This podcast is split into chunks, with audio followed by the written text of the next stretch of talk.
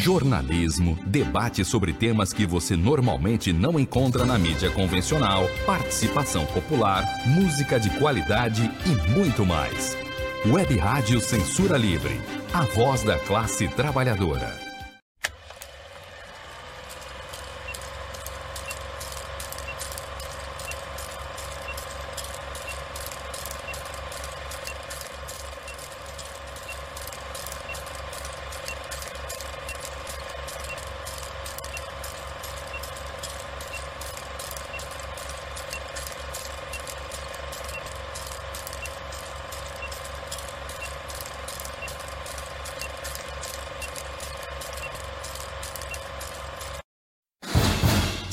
Cinema Livre. Tudo sobre o mundo da sétima arte. Apresentação: Wellington Macedo.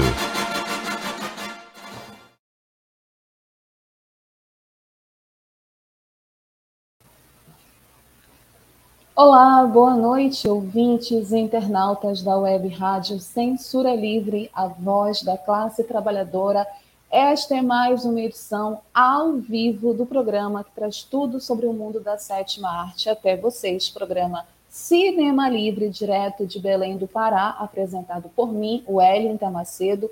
Muito obrigada a todos que estão sintonizados nesse exato momento nas nossas redes sociais, via Facebook, via canal do YouTube da Web Rádio Censura Livre, via os aplicativos, os ouvintes que estão sintonizados via os aplicativos da Web Rádio Censura Livre. Muito obrigada pela audiência, obrigada pela paciência. Entramos atrasados porque estávamos tendo problemas técnicos, então eu peço já desculpas pelo nosso atraso.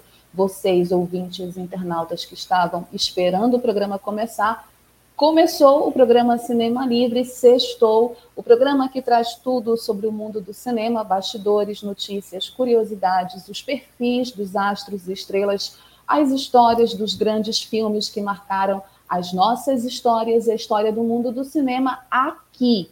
Então, pegue sua pipoca, se ajeite onde você estiver. Hoje nós temos um tema muito especial para tratar aqui no Cinema Livre, nós vamos falar de trilogias clássicas e importantes no mundo do cinema e vamos falar de uma trilogia que é referência mundial a partir de um filme que está esse ano de 2022 completando, completou no último dia 15 de março 50 anos do seu lançamento. Eu estou falando de O Poderoso Chefão. Vamos falar dessa trilogia do Poderoso Chefão, fazer uma análise do filme de 1972 e falar também de outras trilogias importantes no nosso quadro Dicas. Então, fiquem aqui sintonizados. Quem está comigo aqui é o meu parceiro habitual de sempre, o Dirley Santos, que hoje não vai estar tá lendo os comentários comigo, porque ele está com um problema no áudio dele mas mandem os comentários de vocês aqui, que eu vou fazer questão de ler, de ver a participação de vocês aqui no programa comigo, para eu não me sentir sozinha.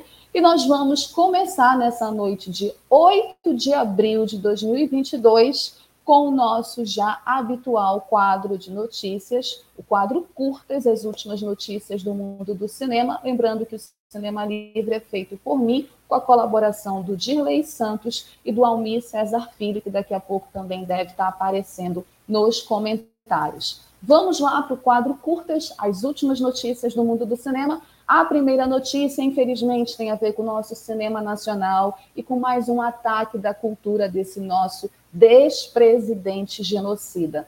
Bolsonaro veta a lei Paulo Gustavo, que repassaria 3,8 bilhões para a cultura. Pois é, com informações do portal UOL, o presidente, eu nem gosto de chamá-lo de presidente, porque ele é tudo menos um presidente, né? Jair Bolsonaro, do PL, vetou no último dia 5, na terça-feira passada, a lei Paulo Gustavo, que repassaria 3,8 bilhões de reais para ações emergenciais no setor cultural em todo o país. Segundo a decisão do governo, a proposição legislativa, abre aspas, enfraqueceria as regras de controle, eficiência, gestão e transparência. Fecha aspas, o que poderia furar o teto de gastos.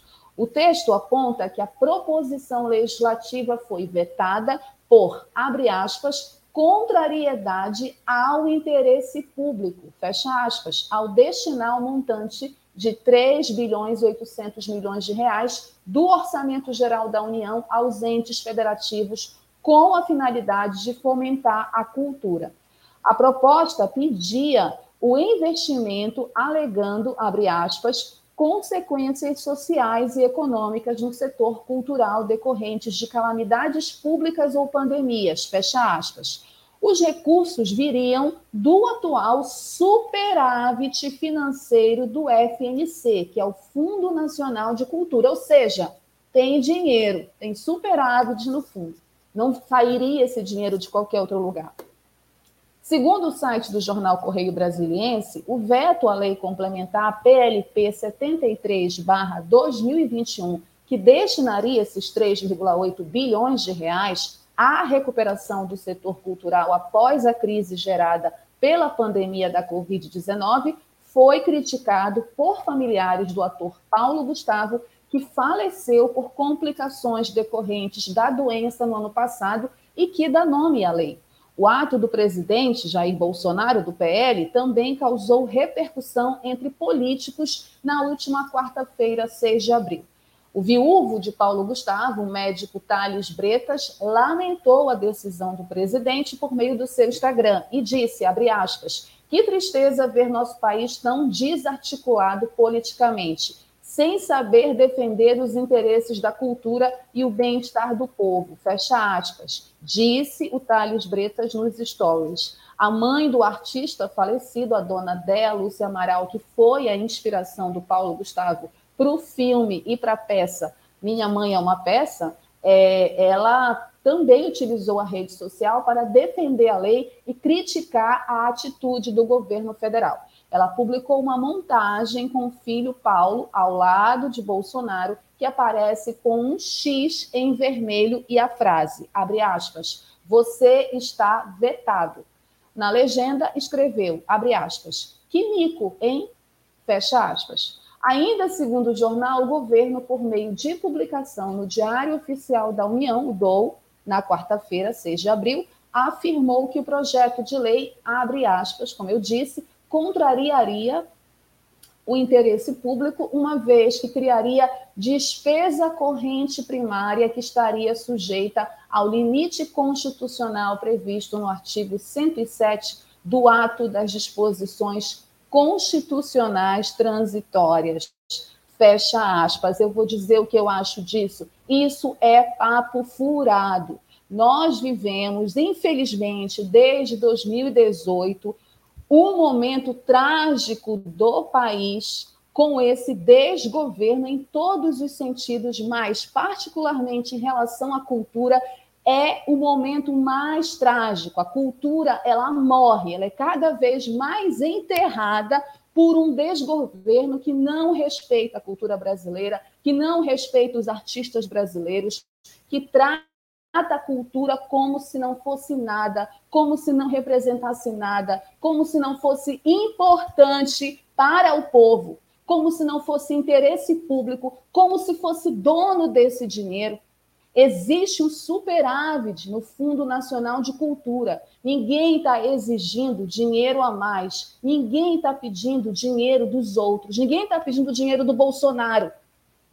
Os artistas, a cultura brasileira precisa renascer, precisa respirar, precisa produzir. O país vive um momento difícil de crise política e econômica social, combinada com crise da pandemia que não acabou. Todo dia tem gente morrendo. Ontem eu perdi um companheiro de luta para a pandemia da Covid. E é um absurdo esse despresidente não fazer absolutamente nada e vetar por puro capricho, por pura irresponsabilidade, uma lei que beneficiaria os trabalhadores da cultura, os trabalhadores dos setores atingidos por conta da pandemia onde os teatros tiveram que fechar suas portas, os cinemas tiveram que fechar suas portas, artistas perderam trabalhos, tiveram que parar de trabalhar, estão fazendo campanha até agora e ficaram doentes. Tem artista fazendo campanha de solidariedade porque está doente não tem dinheiro para custear o seu tratamento. Então, é um absurdo, é uma irresponsabilidade O Senado já se pronunciou dizendo que vai derrubar o veto, e eu espero, particularmente, que derrube mesmo, porque é obrigação desse Senado e dessa oposição parlamentar derrubar esse veto absurdo, esse veto irresponsável, mais esse ataque à cultura, mais esse ataque aos trabalhadores e aos artistas brasileiros. Pensem bem, esse ano é um ano de decisões importantes que todos nós, todos nós vamos ter que tomar. Pensem bem a decisão que vocês vão tomar esse ano. Sobretudo vocês artistas. Vamos lá, seguindo é, é, com o nosso quadro curtas, as últimas notícias do mundo do cinema, uma boa notícia do cinema nacional e uma boa notícia que me deixa muito feliz, porque é daqui do Pará e é uma pessoa que eu conheço, que estudou comigo, e eu estou muito feliz com o destaque dela. Artista paraense é destaque em exposição alemã com filme sobre ancestralidade trans. Com informações do portal G1 de Notícias, Chamarçal, artista paraense natural de Belém, é um dos destaques na exposição Encantadas Brazilian Transcendental Arts, que iniciou no dia 12 de março em Berlim, na Alemanha. Ela apresenta o filme Sob a Terra do Encoberto, que é uma obra experimental misturando documentário e ficção, e traz histórias de pessoas trans marcadas pelo território geográfico da região Norte e Nordeste. O longa faz parte de plataforma curatorial sobre processos de transmigrações e trans, trans, trans ancestralidades. Acho que eu falei certo. Trans ancestralidades a partir das duas regiões do Brasil. A exposição levou diversas artistas nortistas e nordestinas a Berlim. Chamarçal foi uma das artistas da Amazônia convidadas pela curadoria para escrever e dirigir o filme em coautoria com a pernambucana Libra. O filme é uma cartografia sobre as transcestralidades no norte e nordeste do Brasil, em que poesia, espiritualidade, política, educação, ativismo e cosmovisões afro-indígenas são fundamentos nos processos existenciais identitários de pessoas trans travestis nesses territórios. Foi o que disse a Chan, né? Foi o que ela explicou na entrevista. Ainda segundo o portal, Sob a Terra do Encoberto é o primeiro longa-metragem de Chan Marçal. Atriz e professora de formação, estreou no cinema através de Iauraete, um curta-metragem lançado em 2020 que recebeu dois prêmios em festivais internacionais. O prêmio É o Que Maravilha de Melhor Atriz de Curta-Metragem no 14º Festival de Cinema e Cultura da Diversidade Sexual for Rainbow e 17º Festival Internacional Panorama Coisa de Cinema na categoria Melhor Direção de Arte. A Chan comemora a visibilidade às pessoas trans amazônidas e destaca a falta de oportunidade e incentivo à formação em cinema para artistas T, artistas trans travestis. E ela fala, abre aspas, existe um movimento independente e articulado de pessoas trans e travestis no cinema, que tem movimentado a cena audiovisual no Brasil. No entanto, a presença de trans e travestis amazônidas ainda é extremamente insignificante, não menos poderosa e inventiva.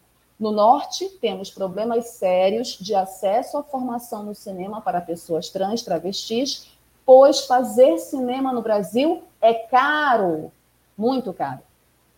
A grande realidade é que não temos dinheiro para pagar essas oportunidades. Então, em especial, nós, travestis e pessoas trans da Amazônia, temos feito um trabalho precursor no cinema, fecha aspas, concluiu a Chamarçal.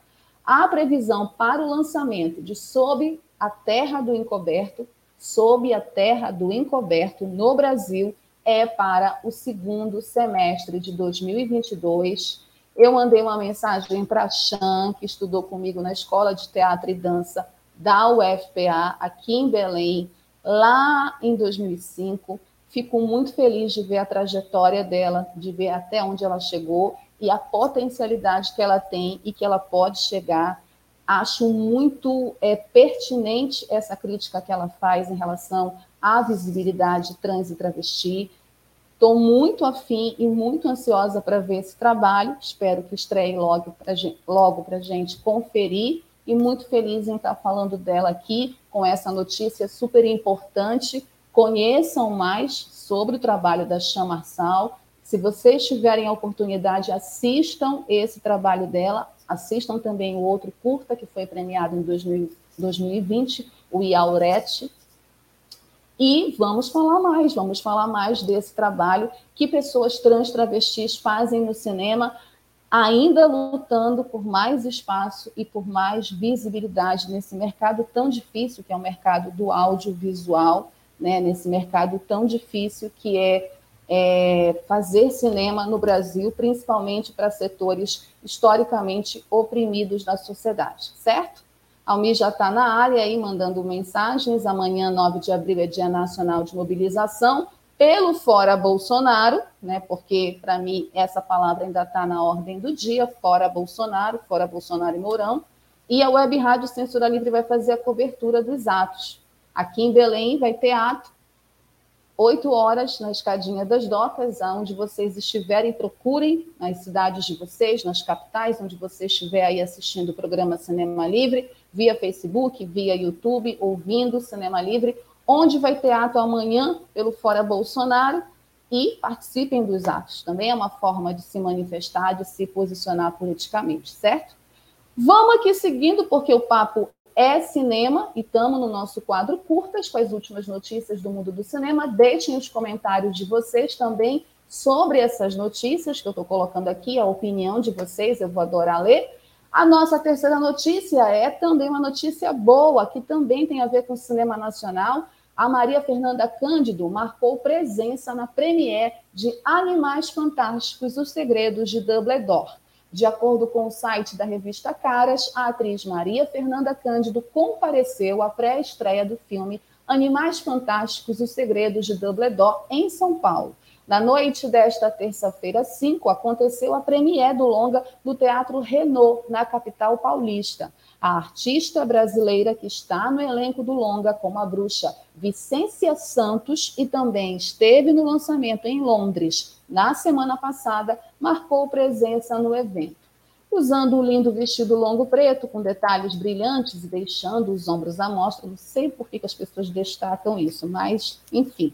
Ela posou, o mais importante é que ela estava lá, posou ao lado do Eduardo Lima, que é o responsável por todas as artes do universo Harry Potter. Em seu feed no Instagram, Maria publicou um vídeo em que aparece ao lado dos atores Ed Redmayne, Newt Scamander e Jude Law, álbuns Dumbledore, convocando os fãs brasileiros para assistir à produção.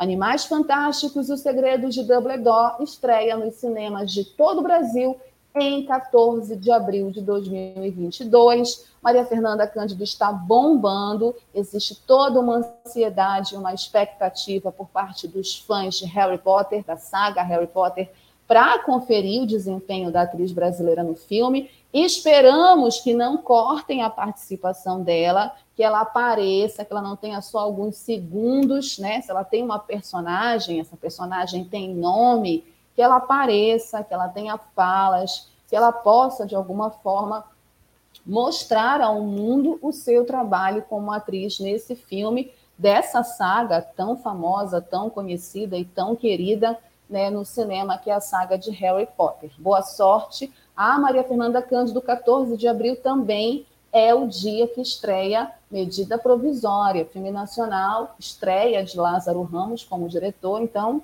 né, vamos ficar divididos, vão assistir Medida Provisória e assistam também Animais Fantásticos, é, Os Segredos de Dumbledore, certo? Seguindo aqui o nosso quadro Curtas, as últimas notícias do mundo do cinema, essa notícia me deixou muito aborrecida, muito chateada, né? É, essa notícia vem acompanhada de outra. A notícia que a gente vai colocar aqui é que o Smith ele se internou em uma clínica de reabilitação após tapa em Chris Rock, mas já saiu uma outra notícia atualizada sobre essa situação, que é a decisão da Academia de Artes e Ciências Cinematográficas de Hollywood, que baniu o Will Smith por 10 anos de comparecer à cerimônia do Oscar. Bom, de acordo com o portal UOL, nessa segunda-feira que passou, dia 4 de abril, o jornal britânico The Sun informou que Will resolveu se internar numa clínica para se recuperar do estresse ante a rejeição que vem recebendo do público, de colegas e de estudos. Abre aspas. O impacto da repercussão atingiu Will com força, então ele buscará ajuda para lidar com o estresse. Ai, eu adoraria essa ajuda também. Esta é, sem dúvida, a batalha de sua carreira. Será um retiro de luxo usado por ricos e famosos, e ele irá refletir bastante sobre como seguir em frente. Fecha aspas. Quem teria afirmado isso ao veículo foi uma fonte ligada a Hollywood. Pois é, né? Porque ele é rico, famoso, empoderado, tem dinheiro, pode se dar o luxo de ir para uma clínica para se desestressar. Que bom para ele. Ele tem todas as condições de sair dessa. Muita gente que vive estresses e pressões, inclusive muita gente negra, pobre, não tem as condições que o Will Smith tem, né? É importante destacar isso. Porém, de acordo com o portal G1, o Will Smith foi proibido de ir a todos os eventos organizados pela Academia de Hollywood, incluindo o Oscar, por 10 anos. Estamos em 2022. Então, até 2032, nem sei se eu vou estar viva até lá, não sei se vocês vão estar, não sei o que vai acontecer com a gente daqui a 10 anos, mas até 2032, o Will Smith não pode botar o pé no tapete vermelho, não pode comparecer a nenhum evento organizado pela Academia de Hollywood, Academia de Artes e Ciências Cinematográficas. A decisão foi antecipada, é importante dizer, na verdade, eles iam se reunir no dia 18 de abril, resolveram antecipar para hoje, sexta-feira, 8 de abril, ou seja, anteciparam 10 dias, pelos diretores da instituição, como punição pelo tapa que Will Smith deu em Chris Rock na premiação de 2022. O ator já havia renunciado como membro da academia. A proibição diz respeito à presença nos eventos. A decisão não impede que Will Smith seja indicado ao prêmio neste período e nem tira a estatueta que ele ganhou de melhor ator em 2022. Bom, ele é, pode ser indicado, mas como que ele vai receber o prêmio se ele não pode? Se ele está proibido de ir para a cerimônia? Não tem sentido isso. E não tiraram o Oscar dele menos mal, né? Menos mal. E aí o que que o Will Smith disse? Abre aspas. Eu aceito e respeito a decisão da academia. Fecha aspas. Ele disse isso em um comunicado enviado a veículos de imprensa dos Estados Unidos. A Academia do Oscar adiantou, como eu disse, para essa sexta-feira, a reunião dos seus diretores para definir sanções contra Will Smith por ter dado um tapa em Chris Rock durante a premiação. A reunião estava marcada inicialmente para o dia 18 de abril. No dia 30 de março, os organizadores abriram um processo disciplinar contra Will Smith. Eles deram um prazo de 15 dias para o ator se defender por escrito antes de definir se ele poderia ser expulso ou suspenso da entidade. Como Will Smith renunciou no dia 1 de abril como membro da academia, este prazo não seria mais necessário. Ou seja, ele não será expulso porque ele renunciou. Então, ele foi esperto, né? Renunciou para não ser expulso, porque ele corria o risco de ser expulso da academia.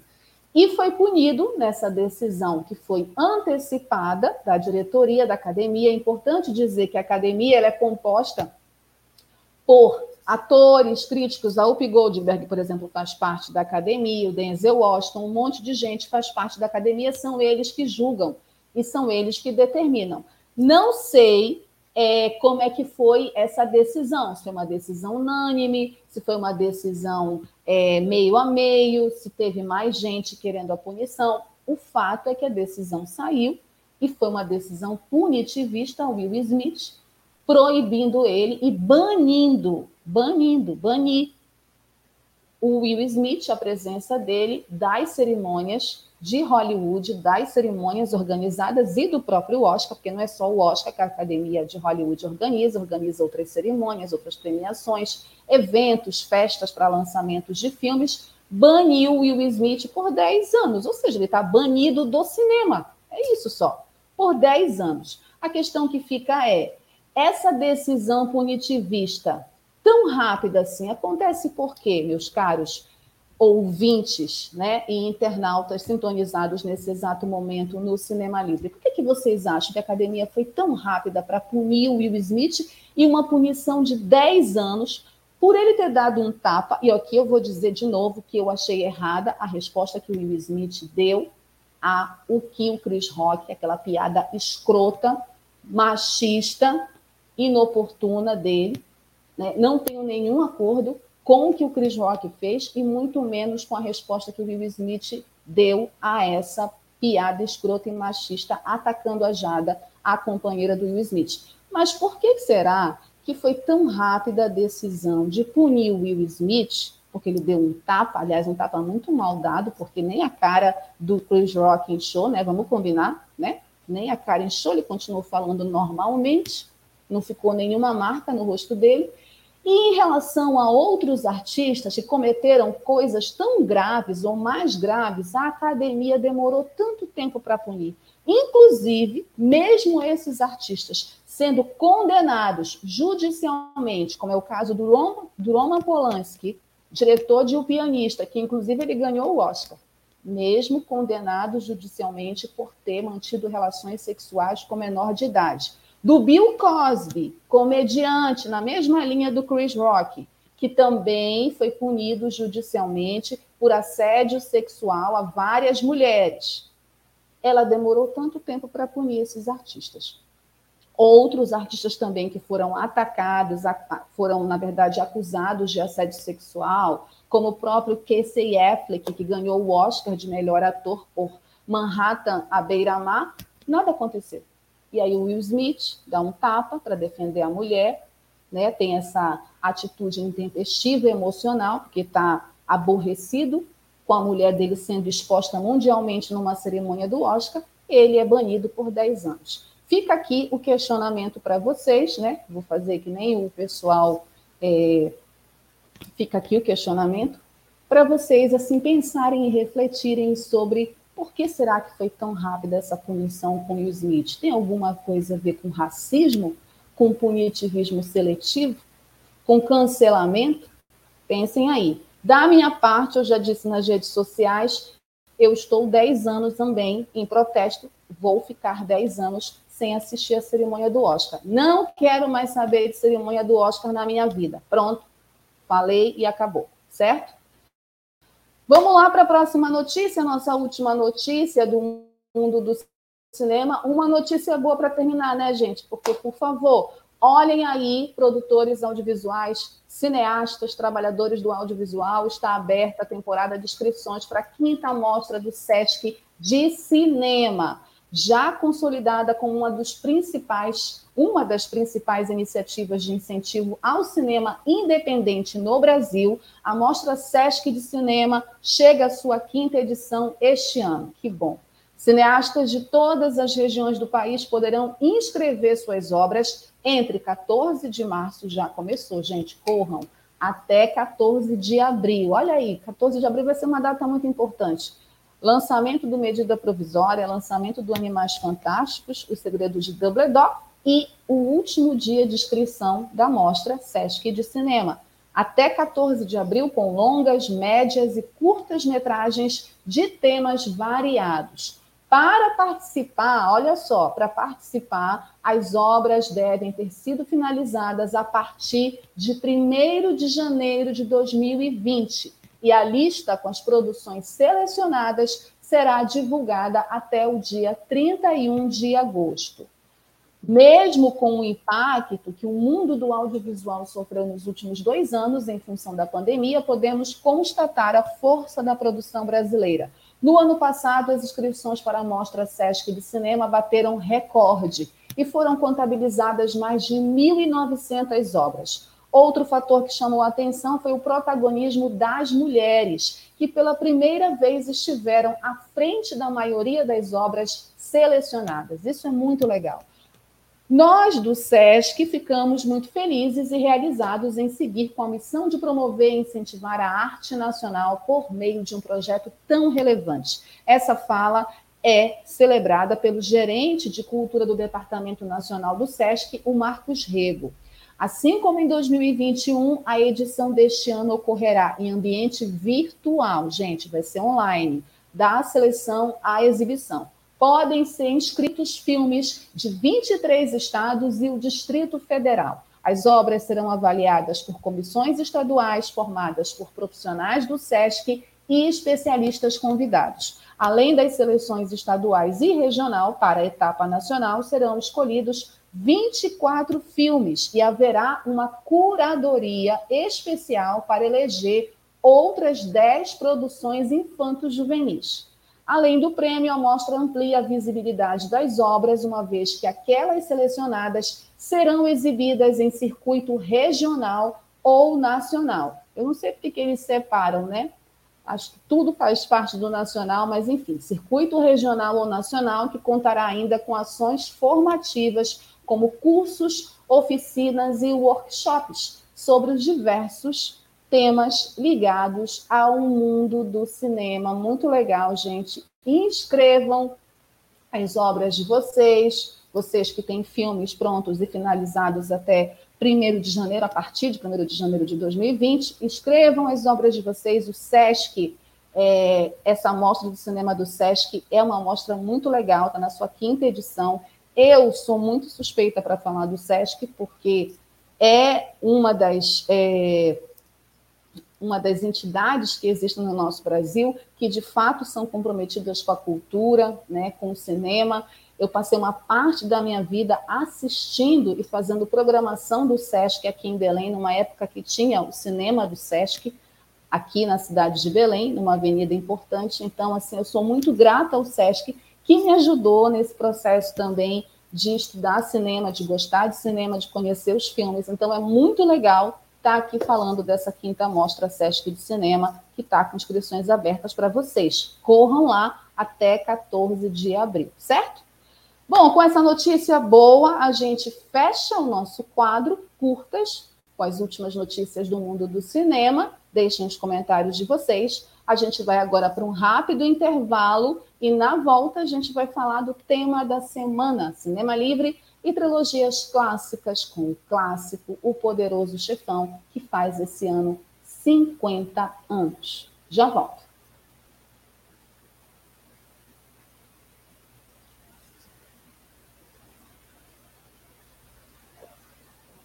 Jornalismo, debate sobre temas que você normalmente não encontra na mídia convencional, participação popular, música de qualidade e muito mais. Web Rádio Censura Livre, a voz da classe trabalhadora. Para manter o projeto da Web Rádio Censura Livre de uma mídia alternativa, buscamos apoio financeiro mensal ou doações regulares dos ouvintes, de amigos e parceiros, já que não recebemos recursos de grandes empresas, políticos ou partidos. Seja um apoiador regular e ouça o agradecimento no ar durante as edições dos nossos programas. Sua ajuda é muito importante para nós. Enviamos prestação de contas mensal aos nossos apoiadores. Temos uma vaquinha virtual permanente. Anote o endereço virtual apoia.se barra CL Web Rádio. apoia.se barra CL Web Rádio. Saiba mais sobre a emissora no WhatsApp 21 96553 8908. Web Rádio Censura Livre, a voz da classe trabalhadora. Acompanhe a programação da Web Rádio Censura Livre no site www.clwebradio.com, no aplicativo exclusivo para ouvir rádio no celular, tablet e Smart TV. A emissora também está no Rádiosnet, um dos maiores aplicativos para esta finalidade, na nossa página no Facebook e no canal da emissora no YouTube. Acesse o nosso canal escrevendo youtube.com barra C barra Censura Livre.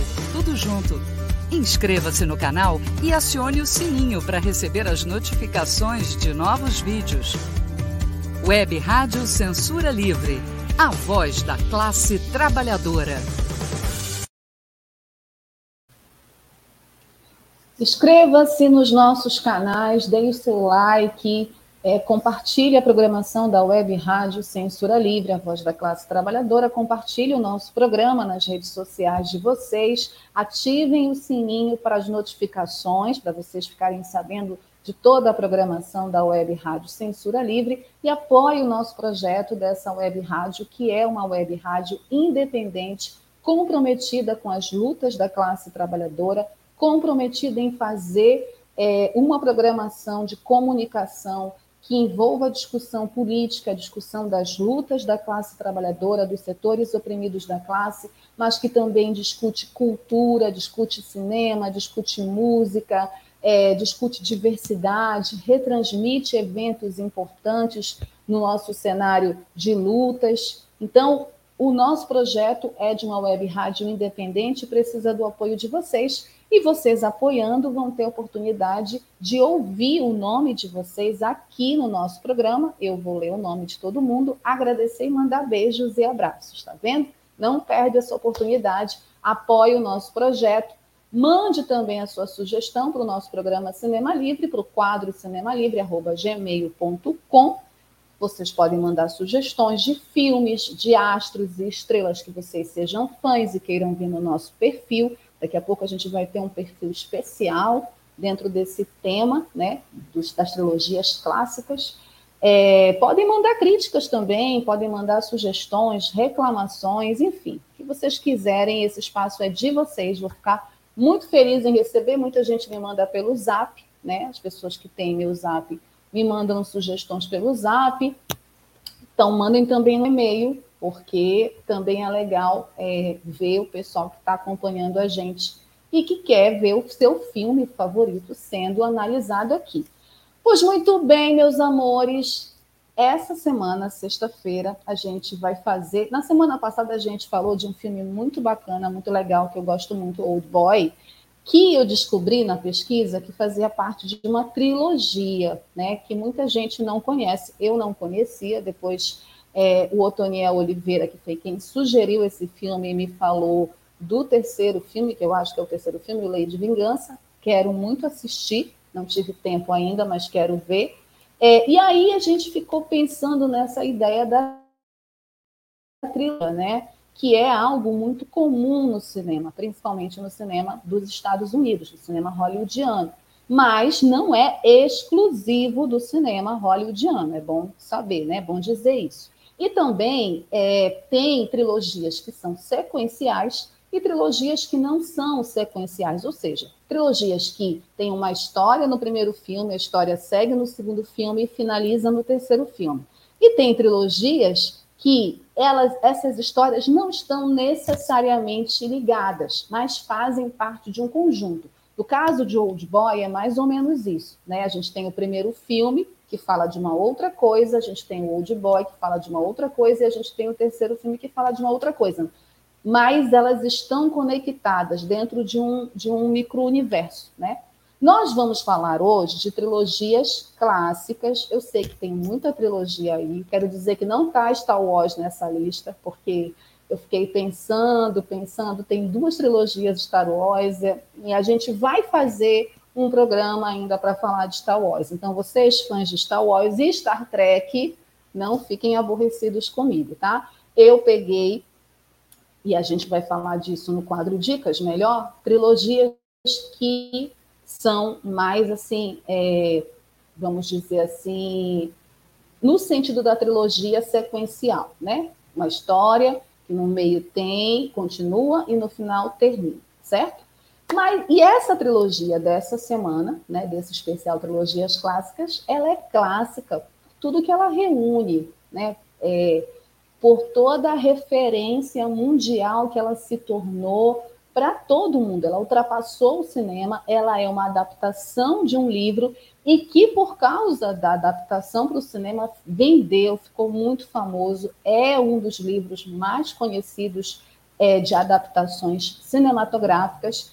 Então, ela tem uma relevância muito importante na história do cinema, na história da cultura pop, e ela está fazendo 50 anos. O primeiro filme dessa trilogia fez no último 15 de março, 50 anos do seu lançamento. O Poderoso Chefão, dirigido por Francis Ford Coppola, que inclusive foi homenageado esse ano na cerimônia do Oscar, onde todo mundo ficou muito emocionado quando abriu-se as cortinas e apareceram ali nada mais, nada menos que Francis Ford Coppola, Robert De Niro e Al Pacino no palco.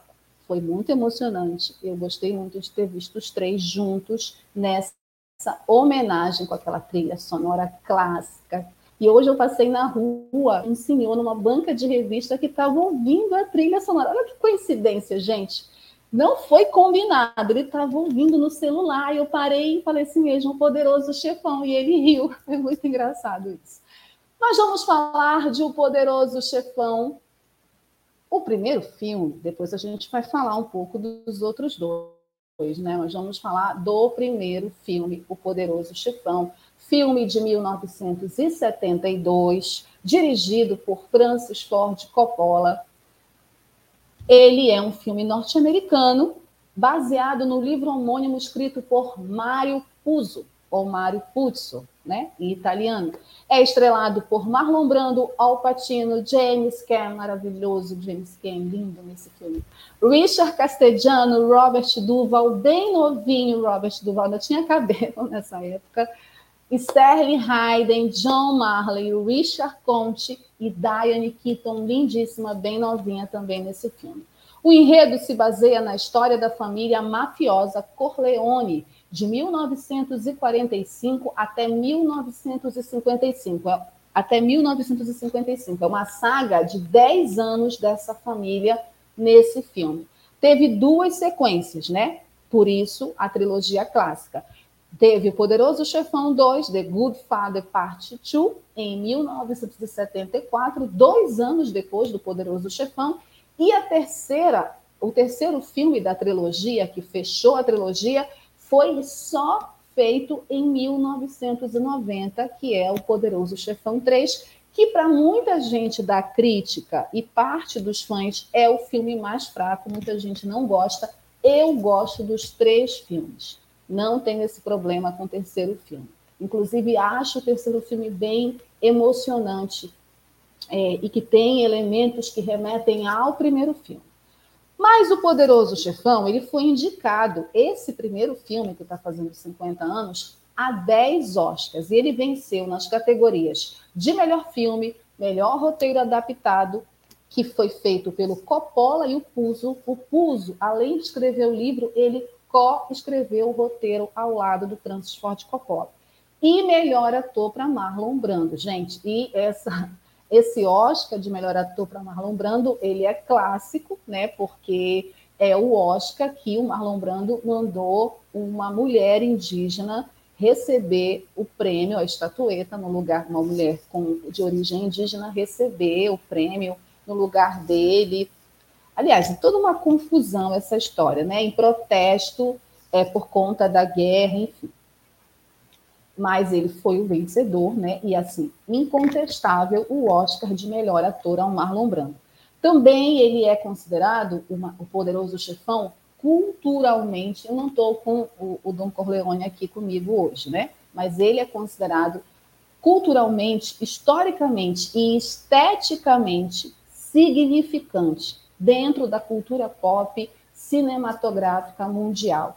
E é selecionado, foi, na verdade, selecionado pela Biblioteca do Congresso para ser preservado no National Film Registry, que é o registro do filme nacional lá do cinema dos Estados Unidos.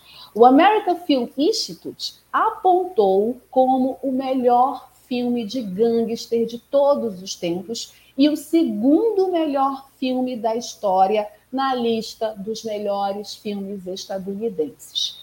É um dos mais aclamados e considerado um dos mais importantes filmes da história do cinema. Em 2014, ele foi eleito o melhor filme da história pela revista Hollywood Reporter, enquanto O Mágico de Oz, Cidadão Kane e Um Sonho de Liberdade ficaram em segundo, terceiro e quarto lugar, respectivamente. Eu adorei saber que o Mágico de Oz ficou na frente do Cidadão Kane. Eu adoro o Cidadão Kane, mas eu gosto mais do Mágico de Oz, então fiquei feliz em saber disso. Bom, a história do poderoso chefão é a saga da família de Dom Corleone. Essa saga que pega uma parte importante da sociedade estadunidense, que vai dos anos 40 até os anos 50, são 10 anos. No verão de 1945, Dom Vitor Corleone houve pedidos de favores durante o casamento da sua filha, Connie, enquanto o seu consigliere e filho adotivo, o Tom Hagen, apenas escuta. O cantor e afilhado de Dom, Johnny Fontaine, pede ajuda para estrelar um filme que vai ajudá-lo a reerguer sua carreira. Hagen vai à Califórnia para se encontrar com o chefe de estúdio, o Jack Voltes, com o objetivo de adquirir o papel para Fontaine.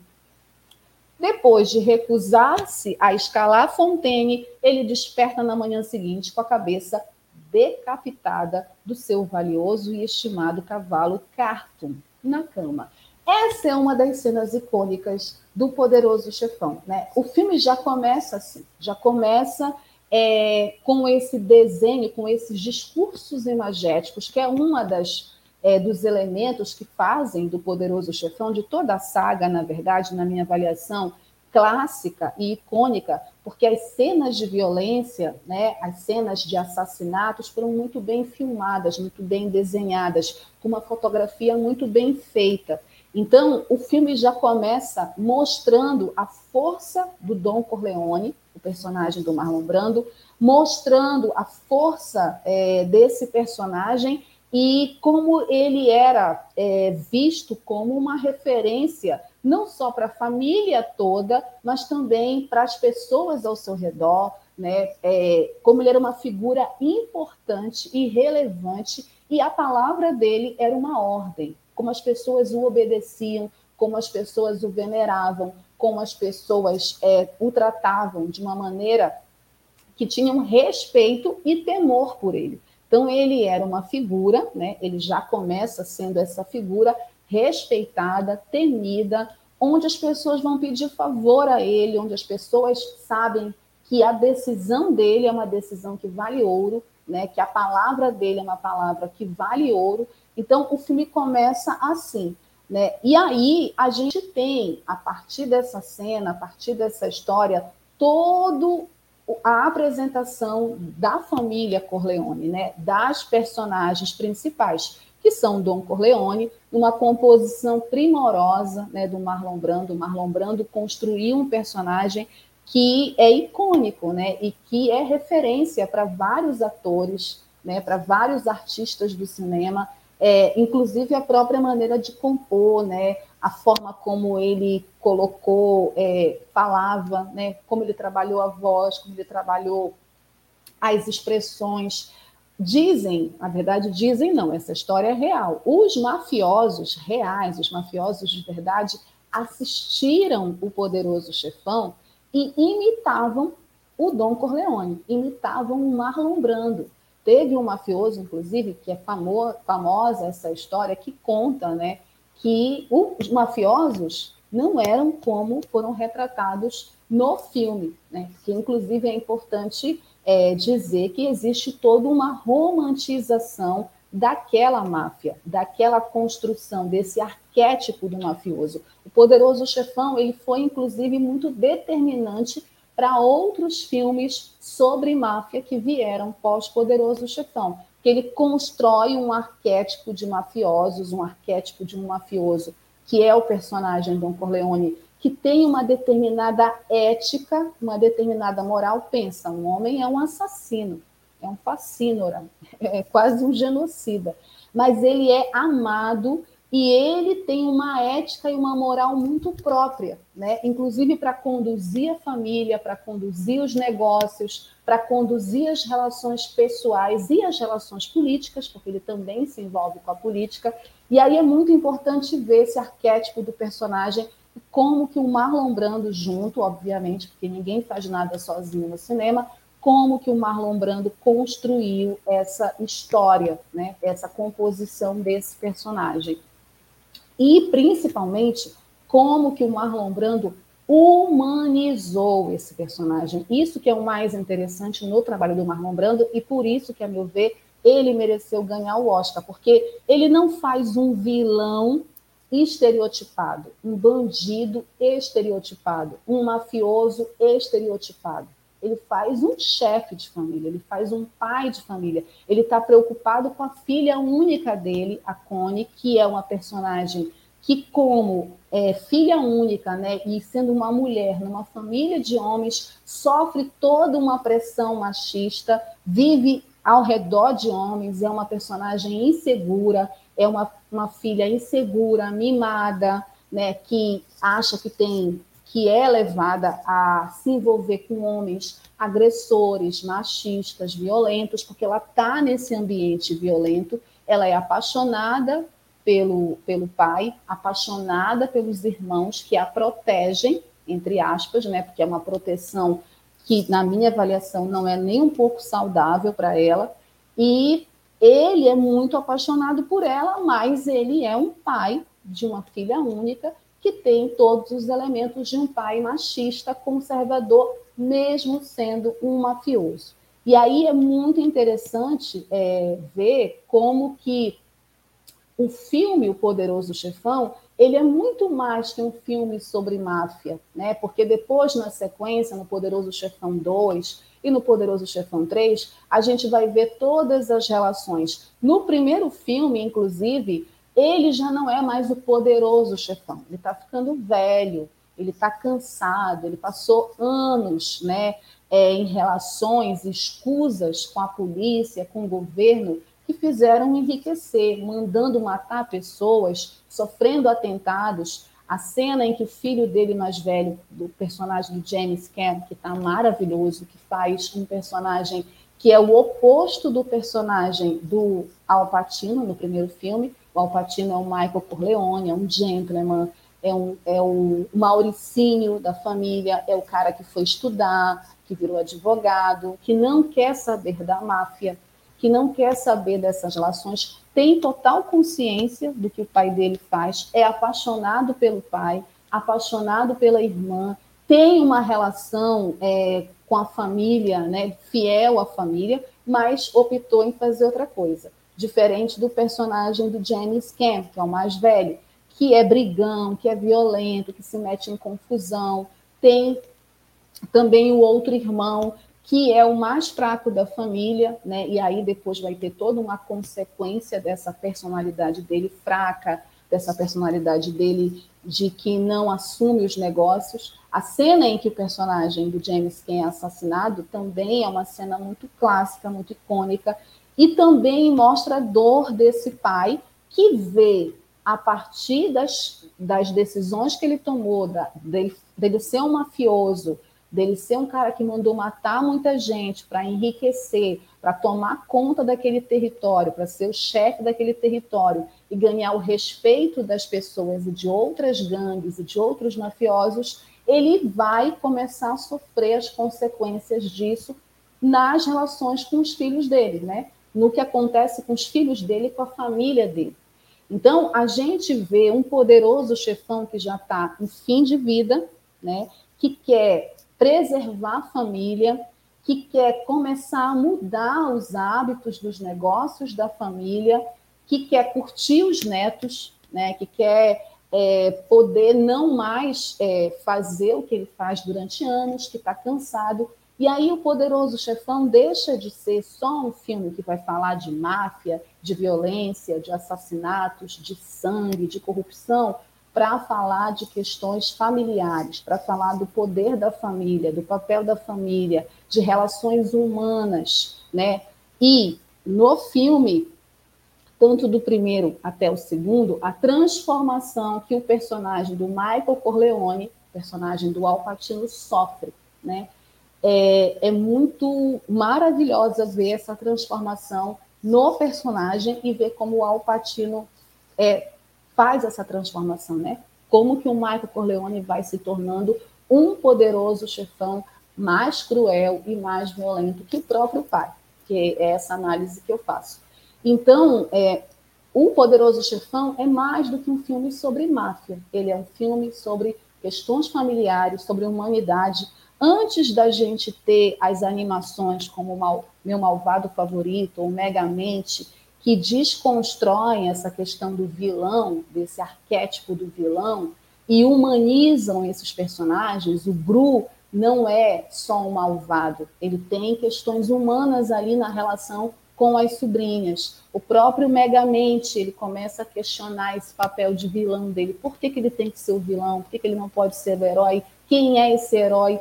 Então, antes dessas animações começarem a questionar, o poderoso chefão faz algo que, na minha avaliação, é maravilhoso.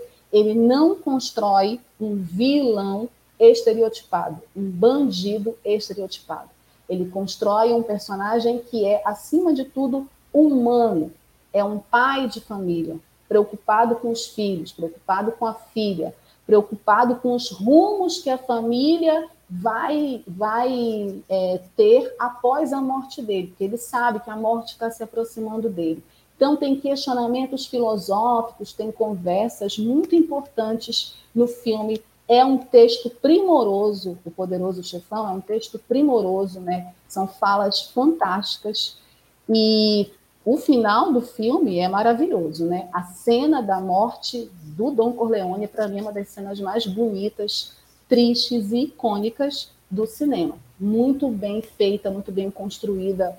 É uma, uma metáfora né, dessa velhice, desse fim de vida junto com uma criança, é maravilhosa. Bom, o elenco de O Poderoso Chefão é estelar, né?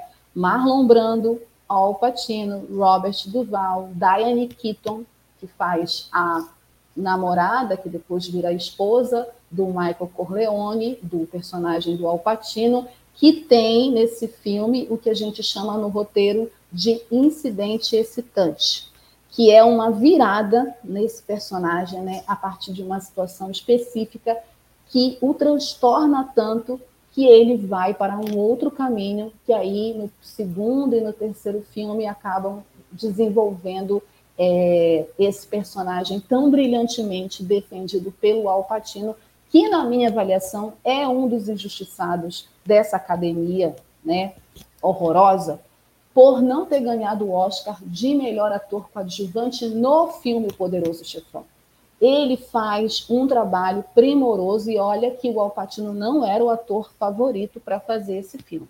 Então a gente tem o James Caan, o John Casale, o Richard Castellano, a Thalia Shire, que faz a Connie, a filha, a Thalia Shire, que é conhecida dos fãs do rock, né? Ela foi a companheira do rock, o lutador, personagem do Sylvester Stallone, Abe Vigoda, Jane Russo, Stellan Hayden, Richard Conte, Al Martino, John Marley, Alex Rocco, Franco City, isso só no primeiro filme, né? Porque a gente tem um elenco estelar no segundo, no terceiro filme só gente boa, até a Sofia Coppola fez a sua estreia no cinema, né? No terceiro filme, O Poderoso Chefão, Sofia Coppola, filha do Francis Ford Coppola, ainda adolescente, não era ainda diretora de cinema, e fez a sua estreia como atriz. Muita gente critica a menina por isso, enfim, acho uma bobagem essa crítica. Ela era uma adolescente aproveitando a grande oportunidade de estar no filme de Francis Ford Coppola, que é o pai dela, enfim, né?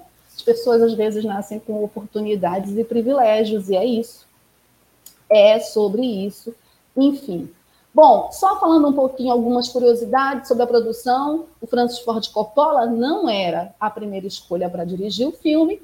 O Sérgio Leone recebeu, olha, eu vou falar do Sérgio Leone daqui a pouco. O Sérgio Leone ele recebeu uma oferta para dirigir, porém ele recusou para fazer uma de suas obras-primas. E ele recusou muito bem, gente, porque ele só fez Once Upon a Time in América. Era uma vez na América. Então, assim, ele estava certo em recusar, e que bom que sobrou para o Francis Ford Coppola fazer o poderoso chefão. Né? Houve grandes discussões entre a Paramount e o Francis Ford Coppola. Ele quase foi despedido em várias ocasiões. A Paramount afirmou que o ceticismo é, em relação a ele, né, em relação se o Francis Ford Coppola ia conseguir dirigir o filme ou não, era devido ao começo difícil da produção. A produção teve um começo muito difícil, embora Coppola afirme que as primeiras semanas foram muito boas. Enfim, uma fala uma coisa, o outro fala outra coisa. Sobre a escolha do elenco, as escolhas do Coppola para o elenco foram não foram populares, não eram os atores populares daquela época, né, como os executivos da Paramount queriam, principalmente o Marlon Brando, como o Vitor Corleone. Os dois primeiros candidatos para fazer o papel eram o Marlon Brando e o Laurence Olivier eu acho que o Wallace Olivier não ia conseguir fazer. Ele era um ator espetacular, mas eu acho que ele não ia conseguir fazer, minha opinião, né? O Dom Vitor Corleone como Marlon Brando. Claro, até porque são diferentes, mas assim, eu não consigo enxergar o Laurence Olivier como o Dom Vitor Corleone.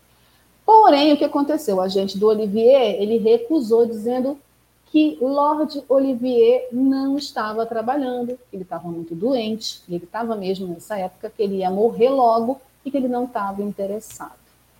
E aí ficou para o Marlon Brando fazer. O estúdio ele queria o Robert Rutherford como o Michael Corleone ou o Ryan Neal, que era muito famoso, galã na época, né? como Michael Corleone. Mas o Coppola não queria saber, ele queria um ator que não fosse tão popular. Por isso que sobrou para o Alpatino ainda bem fazer esse papel maravilhoso. Né? Teve outros atores também que fizeram testes, como Jack Nicholson, Dusty Hoffman, o Warren Beatty, o Martin Sheen, para o papel do James Caan, mas ficou para o James Caan. Bruce Depp, Paul Newman, Steve McQueen também foram considerados para fazer o Tom Hagen, é, mas esse papel ficou para o maravilhoso Robert Duval, que muita gente lembra do filme Um Dia de Fúria, e eu lembro sempre do filme Stalin, não sei porquê, mas eu sempre lembro do Robert Duval fazendo Stalin. E, gente, ganhou vários prêmios, né? Ganhou Oscar, venceu melhor filme, melhor diretor. Não foi para o Francis Ford Coppola, injusto, né? Ele só foi indicado. Melhor ator para o Marlon Brando, foi indicado para ator coadjuvante o James Caan, maravilhoso, gente, muito bom o papel dele, filho mais velho, violento, agressivo. O Robert Duval como filho adotivo e o Al Pacino. Nenhum dos três ganhou o Oscar, muito injusto isso. Melhor roteiro adaptado ganhou o Oscar para o Mário Puzo e para o Francis Ford Coppola e foi também indicado para melhor mixagem de som, melhor figurino, melhor edição e melhor trilha sonora maravilhosa do Nino Rota. Ganhou BEFTA, né? O BEFTA, na verdade, é, foi indicado, mas quem ganhou o BEFTA foi a trilha sonora, para o Nino Rota. Globo de Ouro ganhou melhor filme, melhor diretor, melhor ator para o Marlon Brando, melhor roteiro para o Mário Puzo e o Francis Ford Coppola e melhor trilha sonora para o Nino Rota. O Nino Rota venceu o Grammy de 1973 por melhor trilha sonora de mídia visual. E o David Donatello, que é um prêmio do cinema italiano de 73, premiou O Poderoso Chefão para melhor filme estrangeiro e melhor. É, e aí, finalmente, fizeram justiça ao, ao Patino, que venceu a categoria de melhor atuação, prêmio Davi de atuação para Al Pacino. Poderoso Chefão é um clássico, é uma referência do cinema. Os dois outros filmes também têm frases icônicas e a frase mais icônica é quando o Michael Corleone ali, né? Aliás, tem dois momentos maravilhosos que eu acho do Michael Corleone. Aliás, vários, gente. Eu sou muito fã do Michael Corleone, quero dizer. Mas A cena final é, do segundo filme, quando a Diane Keaton está lá e ele fecha a porta e vai fechando a porta cheia de homens na sala e ela olha para ele, ele está completamente transformado. Eu acho maravilhosa essa cena. A cena final dele no terceiro filme também, a cena com o irmão, quando ele manda matar o irmão, e a fala, que eu acho a fala mais poderosa do filme, que é odiar os inimigos atrapalha o raciocínio. Eu sempre fico pensando nessa frase. Odiar os inimigos atrapalha o raciocínio. A frieza dele, a frieza que ele construiu esse personagem, essa frieza que ele acabou é, fazendo o Michael Corleone chegar, né, a partir da morte da namorada na Itália, a partir da morte dos irmãos, da traição do outro irmão, enfim, de todos os acontecimentos, fazem dessa, dessa trilogia uma das trilogias mais importantes, se não a trilogia mais importante do cinema mundial, muito atual, né? Como eu falei, com elementos que discutem as questões familiares, moral, ética e relações humanas que estão na ordem do dia também e é uma inspiração para todos nós, certo? A gente vai agora para um rápido intervalo. Na volta, eu vou falar mais de trilogias no quadro Dicas. A gente vai ter o perfil e vamos também ler os comentários aqui. Eu já volto. Jornalismo, debate sobre temas que você normalmente não encontra na mídia convencional, participação popular, música de qualidade e muito mais. Web Rádio Censura Livre, a voz da classe trabalhadora. Para manter o projeto da Web Rádio Censura Livre de uma mídia alternativa, buscamos apoio financeiro mensal ou doações regulares dos ouvintes, de amigos e parceiros já que não recebemos recursos de grandes empresas, políticos ou partidos. Seja um apoiador regular e ouça o agradecimento no ar durante as edições dos nossos programas. Sua ajuda é muito importante para nós. Enviamos prestação de contas mensal aos nossos apoiadores. Temos uma vaquinha virtual permanente. Anote o endereço virtual apoia.se barra CL Web Rádio. apoia.se barra CL Web Rádio. Saiba mais sobre a emissora no WhatsApp 21 96553 8908. Web Rádio Censura Livre, a voz da classe trabalhadora.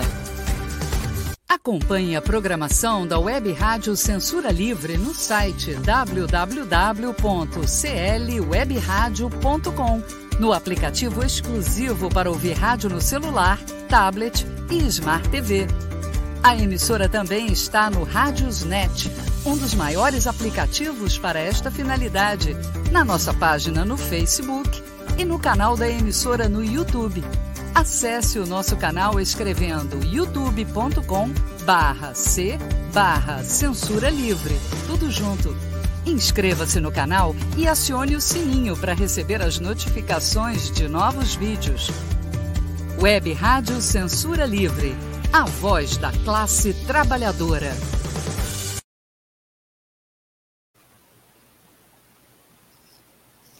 Voltamos. Dirley Santos não vai estar aqui comigo hoje, porque ele está sem áudio. Na verdade, eu acho que o Dirley está protestando, que o Botafogo não foi campeão carioca, ele não quer falar. E eu sei como é que ele está se sentindo, porque o time aqui não ganhou né, o campeonato. Então, estamos juntos nessa, e eu também gosto do Botafogo. Então, estamos juntos nessa. Dirley não vai falar hoje com a gente, que está sem áudio, mas pode botar os comentários aqui para a gente ler né, vocês fizeram um comentário sobre o quadro Curtas, o Antônio Figueiredo dizendo boa noite, bom programa, acompanhando abraços, abraços, Antônio Figueiredo, obrigada sempre aqui junto conosco. O Almir César Filho, nosso parceiro de sempre, Bolsonaro, Veta Lei Paulo Gustavo, Bolsonaro nunca mais, Bolsonaro nunca mais, fora Bolsonaro e Mourão, sempre, né? Nunca mais um governo genocida como esses. Queremos react da Wellington no Oscar 2023. Isso é coisa do Almir, tu que queres. Ninguém quer meu react, não vai ter react nenhum, porque eu não vou assistir essa cerimônia. No máximo, eu vou informar sobre o Oscar, mas não vai ter react nenhum, tá? Não, meu protesto, 10 anos sem assistir a cerimônia. A Márcia Lúcia, boa noite, Márcia. Olha, estou aqui, hein? Araruama presente. Beijos para Araruama. Obrigada, querida. Oi, olá, Wellington. Seus programas melhoraram 100%. Obrigada, Márcia. Parabéns. Obrigada, Márcia. Que bom que tu estás gostando. A gente se esforça para isso, né? Para o programa melhorar. Que mais? Vamos ver mais comentários? Temos mais comentários? Laurinha, minha linda. Laura Lobato, boa noite, Well. Amo o seu programa. Obrigada, meu amor. Que bom que você está aqui. Seja bem-vinda. Obrigada pela sua audiência. Laura sempre me manda mensagens também sugerindo filmes. Vou colocar um filme da Laura qualquer dia desses aqui. Almir César Filho, novamente, Poderoso Chefão 3 teve recentemente uma versão do diretor. Sabiam disso? É verdade. Fez uma versão. Há boatos, segundo ainda o Almir falando, há boatos que, apesar de Mário Puzo já ter morrido, que Coppola estuda fazer um quarto filme. Boatos, Almir, boatos. É, quando fez, eu acho, 35 ou 45, a influência cultural é tão poderoso, tão poderosa que se conta que até o chefe da máfia passou a imitar isso, o comportamento de Dom Vito e do Michael, como também a incorporar os termos que eles falavam. Exatamente, foi o que eu disse. Os mafiosos começaram a imitar o Dom Vito Corleone e também o Michael Corleone. Quando fez 35 anos, eu acho, ou 40 anos, eu não vou lembrar, surgiu esse boato de que ia ter uma sequência, um quarto filme, mas assim, eu não acredito muito nisso, não. Acho que até o Francis Ford queria fazer depois, mas eu acho que já passou do tempo, e eu também não acho que é preciso fazer, não. Mas é isso. É, mais comentários ainda, de lei? Ou acabaram os comentários? Obrigada por todo mundo que deixou seus comentários aqui. Obrigada pela audiência, pela paciência. Almi, as bochechas de Dom Vito são tão mais icônicas que as do Kiko dos Chaves. Não sei, eu acho que são tão icônicas quanto. Well, fala um pouco da diferença entre trilogias sequenciais e não sequenciais. Falei, né? Já falei no início.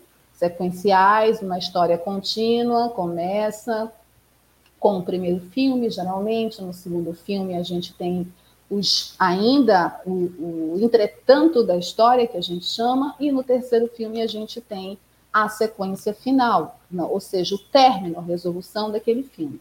As não sequenciais, não necessariamente o filme tem o mesmo protagonista nos três filmes, ou tem a mesma história nos três filmes. Às vezes as histórias elas são, são só interligadas no mesmo universo, mas elas não estão conectadas entre elas. E sobre eventuais trilogias em sagas, não, não li o restante. Bem refletido, Wellington, temos no cinema com frequência a jornada do herói. O poderoso chefão, temos a jornada do vilão. Décadas antes do, da trilogia, da trílogo prequel de Star Wars, de George Lucas. Pois é, exatamente, né? Eu não chamaria o Don Corleone de vilão, mas ele é visto como um vilão porque ele é um mafioso, né, que mandou matar muita gente. E aí tem também no filme toda a história, né, que conta como ele chegou na cidade de Nova York, né, a todo aquele preâmbulo é, feito brilhantemente pelo Robert De Niro, que inclusive foi indicado, né, também é, para o Oscar por esse papel, por ter feito Don Corleone mais novinho. Bom, finalizados os comentários, obrigada a todo mundo que escreveu, obrigada Márcia, Laura, Almira, Antônio, obrigada pelos comentários, pelas observações. Vamos agora para o nosso quadro Dicas, porque o nosso tema é trilogias clássicas, né? E a gente optou em fazer, nesse quadro Dicas, as trilogias clássicas sequenciais, né? Aquelas que a gente tem uma história no primeiro filme, a história continua no segundo filme e no terceiro filme ela é finalizada.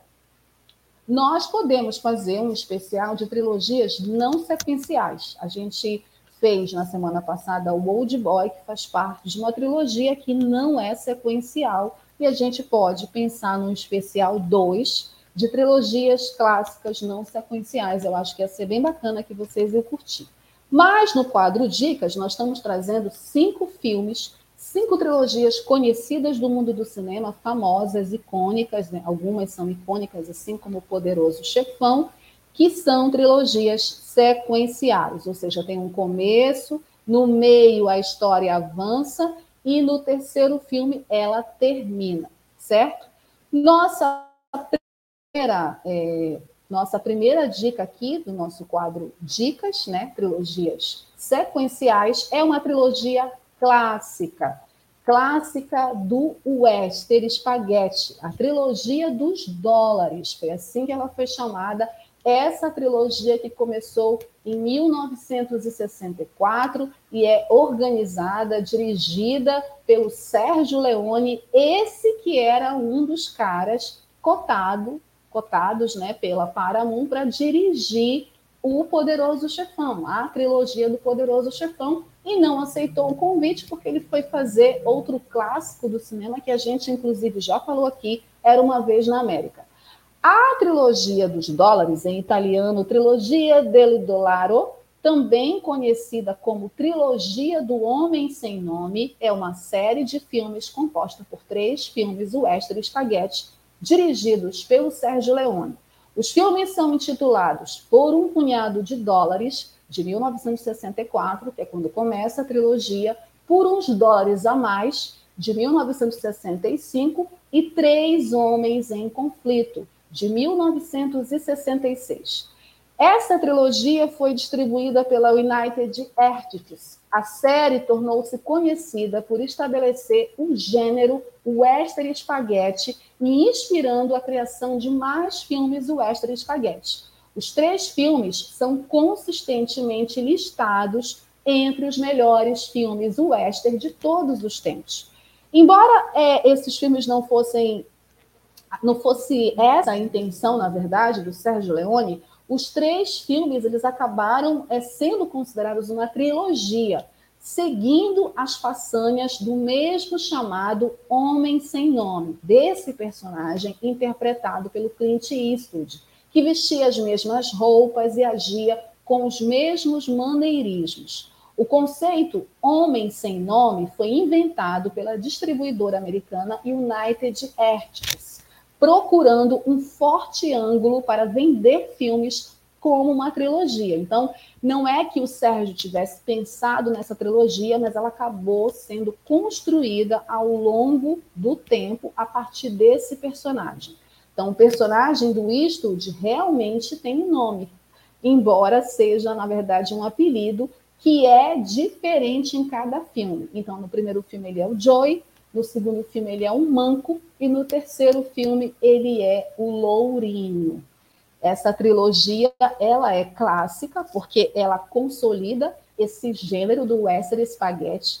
Ela traz, além do Clint Eastwood, outros atores icônicos desse gênero, como Charles Bronson, né, que depois vai ficar conhecido como aquele cara do Direito de Matar, né, acho que é Direito de Matar, né? Eu sei que a minha mãe era fã desses filmes e eu assisti também essa franquia quando eu era criança.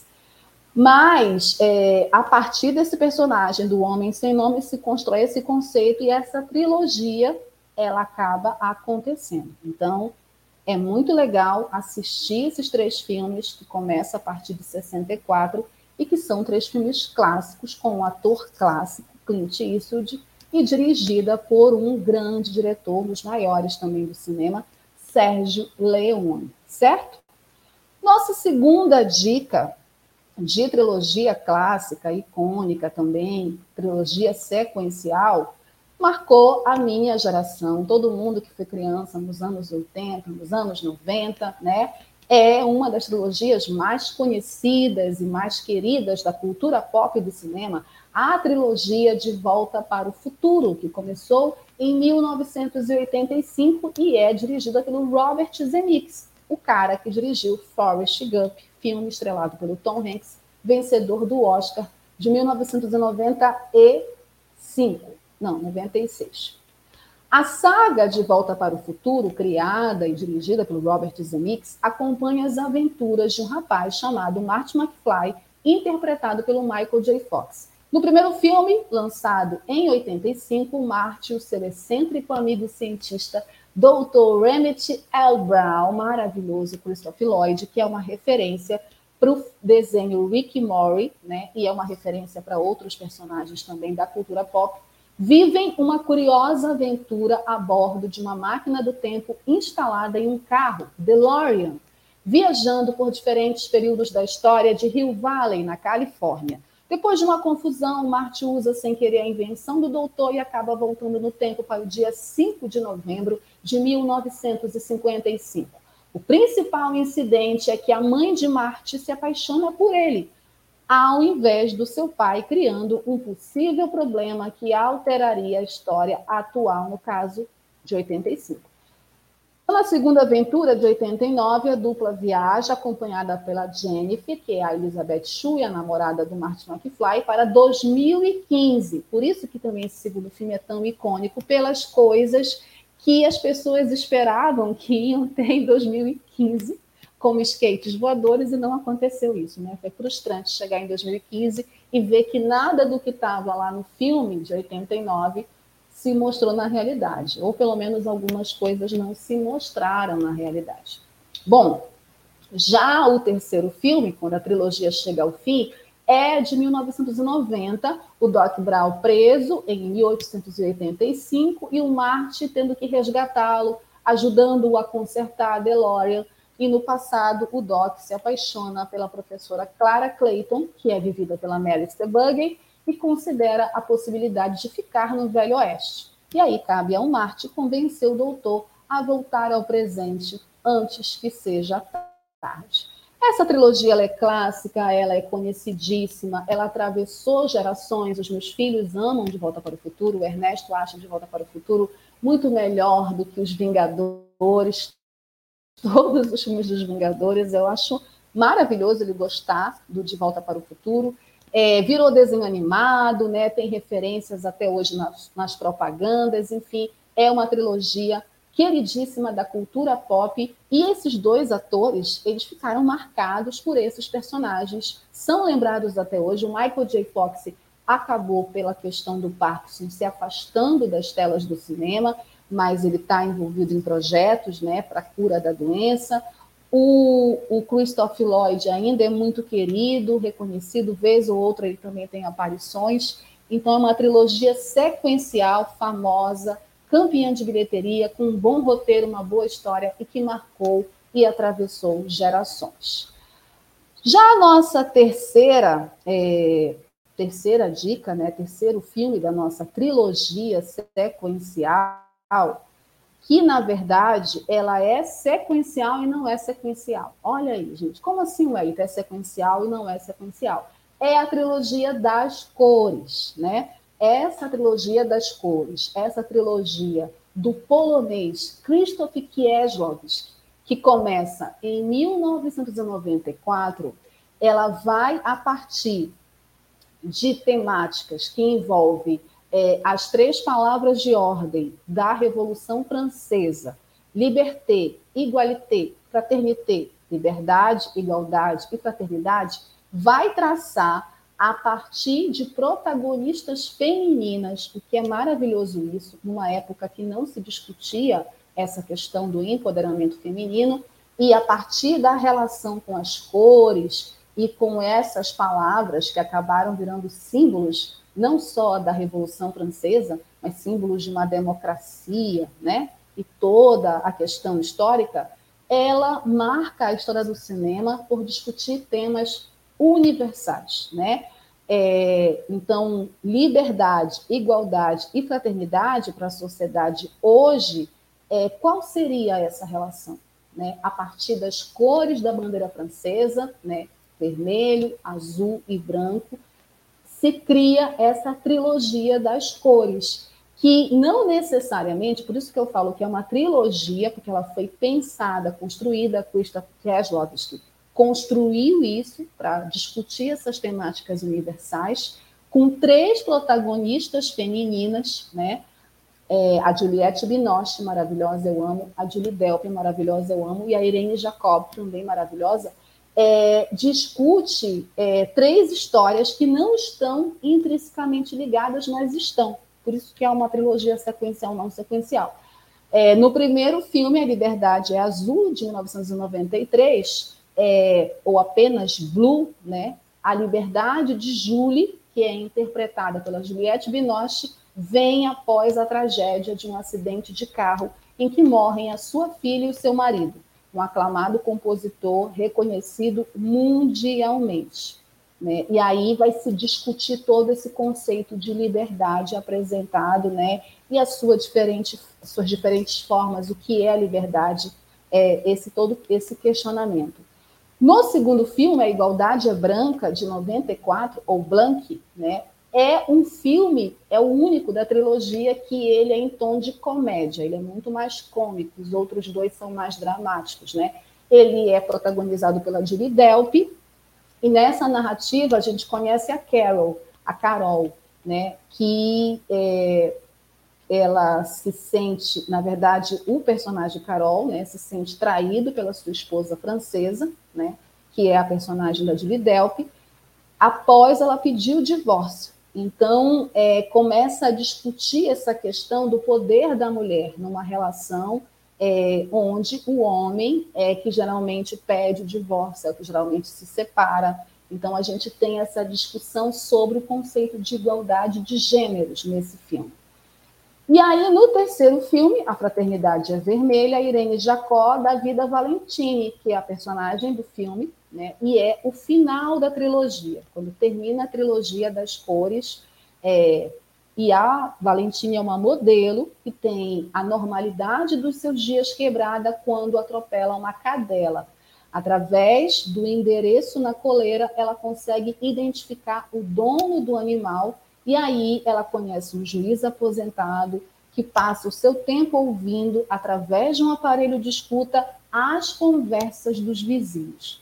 Ela pensa em denunciá-lo, mas, apesar dela não concordar com isso, né, por conta da prática do voyeur, ela começa a ter uma relação de fraternidade. E aí esse conceito fraterno, de empatia também é discutido. A trilogia das cores é um filme é, são três filmes maravilhosos, é, três filmes que eu recomendo muito que vocês assistam, quem ainda não teve oportunidade de assistir. O Christoph Kieslowski era um dos maiores cineastas europeus, né, diretores europeus, e ele, são filmes filosóficos, são filmes que têm tudo a ver com essa conjuntura atual também, com essa coisa do nosso isolamento, das relações humanas, esses questionamentos sobre liberdade, igualdade, fraternidade, dentro de uma sociedade hipócrita, que é a sociedade burguesa que a gente vive. Né? É bem contraditório com o que a Revolução Francesa pregava, inclusive. Certo? Nossa quarta dica é também uma trilogia que eu adoro, gente. É a trilogia do Antes, uma trilogia de três filmes que quem foi mais jovem, é, entrando na juventude, como eu, nos anos 90, também assistiu. A trilogia do Antes, Antes do Amanhecer, Antes da Meia-Noite e Antes do Pôr do Sol, dirigida pelo Richard Linklater.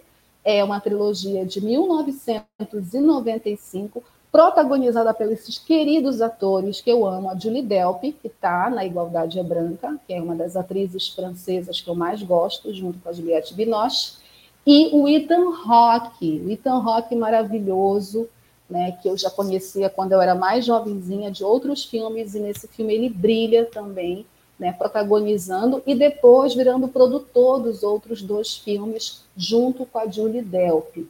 Essa trilogia, que a gente chama a trilogia do, do antes, é uma trilogia que fala sobre o tempo, sobre o amor, né, sobre as pessoas numa relação amorosa e como que o tempo ele incide nessa relação de pessoas tão diferentes, de mundos diferentes que se conectam de uma forma muito particular, muito especial, se apaixonam, mas não necessariamente vão ficar juntas, não necessariamente vão viver esse amor, porque não é só o amor que prevalece para que uma relação dê certo, para que uma relação funcione, para que uma relação é, né, aconteça. Né? Tem outros elementos também que contam isso. Então, essa trilogia, que é a trilogia do Antes, ela foi inspirada por um encontro do Richard Linklater com uma garota. Né? E essa, esses filmes eles foram escritos pelas mãos, além do, do Richard Linklater, pelo é, Kim Crisan, que elaborou os dois primeiros capítulos, e também pelos atores Julie Delpy e Ethan Hawke, que ficaram muito amigos, que gostaram muito do primeiro filme e resolveram fazer a sequência com o Antes da Meia-Noite e o Antes do Pôr do Sol e contar a história, o romance desse casal, a Celine e a Jessie, né? Ela, uma francesa que já morou em Nova York e voltou a Paris, e ele, um americano é, que viaja pela Europa e em seu último dia, antes de voltar para casa, encontra alguém por quem se apaixona no trem que o levaria para o aeroporto. É, essa, no caso, é a Celine. Gente, eu sou muito suspeita para falar dessa trilogia, porque ela é muito pessoal para mim, mas eu recomendo que vocês assistam os filmes, assistam antes do amanhecer, antes da meia-noite e antes do pôr do sol. E tem um boato, tá? esse boato saiu em 2020, que vai ter um quarto filme. Não sei ainda se vai ter. Eu acho que não deveria ter, né? porque eu sou chata com essa coisa de quarto filme, olha aí, Matrix. Mas eu gostei de Matrix, tá? No 4. Mas, é, por enquanto, é a trilogia. Assistam a trilogia do Antes. Recomendo para vocês, principalmente vocês é, que estão envolvidos em alguma relação amorosa, que entendem que as relações humanas elas são muito mais do que paixão e amor e outros elementos também contam, principalmente o tempo. O tempo conta muito, né? Tempo pode ser precioso, inclusive. A gente pode desperdiçar o tempo e não viver a relação como a gente quer, como a gente desejaria ou como seria preciso viver, certo? Bom, nossa última trilogia para finalizar esse quadro é uma trilogia também famosa da cultura pop, muito conhecida, tem vários derivados, inclusive vai virar uma série agora, né? A trilogia dos Anéis, Senhor dos Anéis que é uma série de filmes, né? The Lord of the Rings, é uma trilogia cinematográfica dirigida pelo Peter Jackson, com base na obra-prima homônima do J.R.R. Tolkien. Os três filmes foram rodados em simultâneo na Nova Zelândia e faturaram cerca de 3 bilhões de dólares de receitas conjuntas de bilheteria e foram galardeados ao todo com 17 Oscars, entre os 30 para os quais foram nomeados. É a franquia cinematográfica mais premiada da história. Né? Então, O Senhor dos Anéis, A Sociedade do Anel, A Irmandade do Anel, né, de 2001, O Senhor dos Anéis, As Duas Torres, de 2002, O Senhor dos Anéis, O Retorno do Rei, né, de 2003. Então, localizada no mundo ficcional da Terra-média, os três filmes seguem o jovem hobbit Frodo Bolseiro em sua missão de destruir o Um Anel, assegurando assim também a destruição do seu criador, o Senhor das Trevas, Sauron. Para auxiliá-lo em sua tarefa, forma-se uma sociedade composta por representantes dos humanos, hobbits, elfos, anões encarregados da sua segurança pelos estranhos caminhos que terá que seguir. O Senhor dos Anéis, gente, é sobretudo é, uma saga que envolve, na minha avaliação, assim, que vivi esse momento, né, que sou fã, que gosto dos filmes. Depois eu não assisti mais, né? O Hobbit já são os meus filhos que assistem. É, nunca li os livros, tá? Espero um dia ler os livros. Mas é uma saga é, que também traz questões universais e humanas. Acho que é uma saga muito bem realizada, muito bem feita traz atores que não eram populares naquela época, não eram tão populares. Viggo Mortensen não era conhecido, depois do Senhor dos Anéis ficou conhecidíssimo. O Elijah Wood eu já conhecia quando era criança, do Anjo Malvado, mas ele ressurge para o mundo do cinema fazendo muito bem, diga-se de passagem, o Frodo Bolseiro, a Liv Tyler no auge da beleza dela, é, e tem também dois atores icônicos, né? Que é o Christopher Reeves, o querido saudoso Christopher Reeves, fazendo Sauron, e o querido Ian McKellen, né, que faz o nosso bruxo branco. Né? E, e tem também o Gollum, enfim. Então é uma saga conhecidíssima, queridíssima, muito amada da cultura pop. E é uma trilogia também sequencial. Então tem um começo, um meio e um fim baseado na literatura, nos livros do Tolkien e com derivados aí para dar e vender. Vai ter série, né? Tem é, a trilogia do Hobbit também, que podia ter entrado aqui, mas a gente é, preferiu colocar O Senhor dos Anéis. Assistam as duas trilogias também e façam as observações e tirem as conclusões de vocês, se vocês gostam ou não. Certo? Esse foi o nosso quadro Dicas, com os cinco filmes é, que têm trilogias clássicas, sequenciais. A gente vai agora para o nosso perfil, que não poderia ser é, sobre ninguém menos do que alguém ligado também a trilogias clássicas, né? Um ator ligado a essa grande trilogia, referência do cinema mundial, que é o Poderoso Chefão, que faz 50 anos esse ano e tem uma série de homenagens.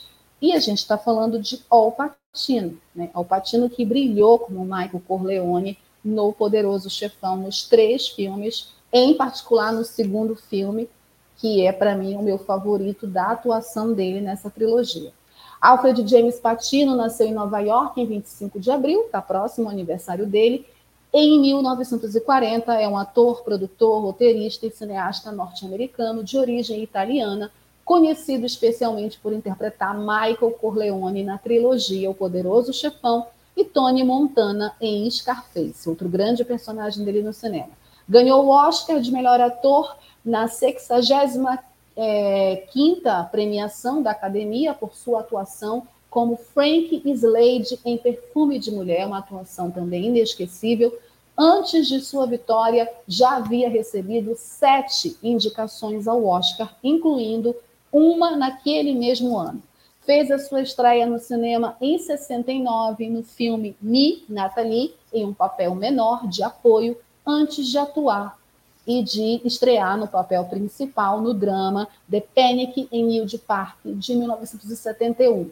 O grande avanço da sua carreira veio em 72 com o papel de Michael Corleone. Até então ele era um ator desconhecido do grande público e lhe rendeu uma indicação ao Oscar de melhor ator coadjuvante. Suas outras indicações ao Oscar de melhor ator coadjuvante foram por Dick Tracy, adoro ele nesse filme.